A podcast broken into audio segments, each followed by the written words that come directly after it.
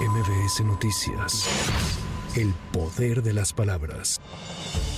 El coordinador de Morena en la Cámara de Diputados, Ignacio Mier, anticipó que el paquete de reformas constitucionales que el presidente Andrés Manuel López Obrador ha perfilado y que incluyen cambios en materia salarial, electoral y al Poder Judicial será enviado a dicho recinto parlamentario. Asimismo, el legislador recordó que será el próximo 5 de febrero cuando el jefe del Ejecutivo presentará públicamente los proyectos, que también incluyen modificaciones al sistema de pensiones. Vamos a esperar a que lleguen el día 5 la presenta el presidente de la República, que ya lo saben, son en materia laboral que está relacionado al artículo 123 constitucionales en materia de pensiones. Lo mismo viene la reducción de la edad para la pensión universal. ¿Les Viene el plan B. ¿Cuál va a cada cámara? Ya lo anunció, vienen todas a Cámara.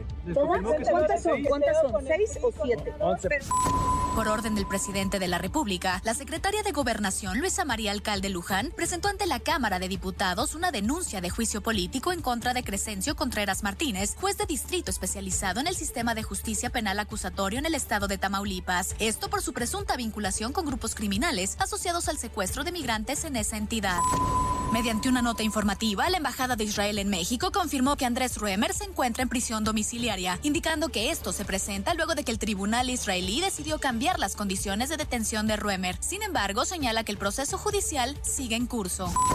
Este martes se registraron dos manifestaciones en relación a la escasez de agua y otra más por trabajadores del sistema de aguas de la Ciudad de México. Una de ellas se realizó en la alcaldía Azcapotzalco y la otra en la alcaldía Cuauhtémoc, en donde ciudadanos manifestaron su inconformidad por la falta del vital líquido en sus viviendas. Además, trabajadores del sistema de aguas de la Ciudad de México cerraron por varias horas el cruce de circuito interior Río Churubusco y Eje 5 Sur por una situación laboral que está directamente relacionada con falta de pagos de horas extra. Por su parte, la directora del organismo de Cuenca de Aguas del Valle de México, Citlali Peraza, dio a conocer que derivado de la falta de lluvia, los niveles del sistema Cutzamala continúan reduciéndose conforme pasan los días. Sumando las tres tenemos un almacenamiento de 311 millones de metros cúbicos, correspondientes al 39.8% y en estas mismas fechas del registro histórico se tendría un almacenamiento de 600 millones de metros cúbicos, correspondientes al 76.8%, lo que nos deja una diferencia del 37%.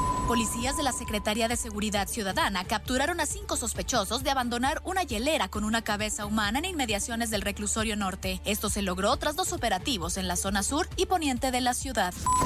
Para MBS Noticias, Tamara Moreno.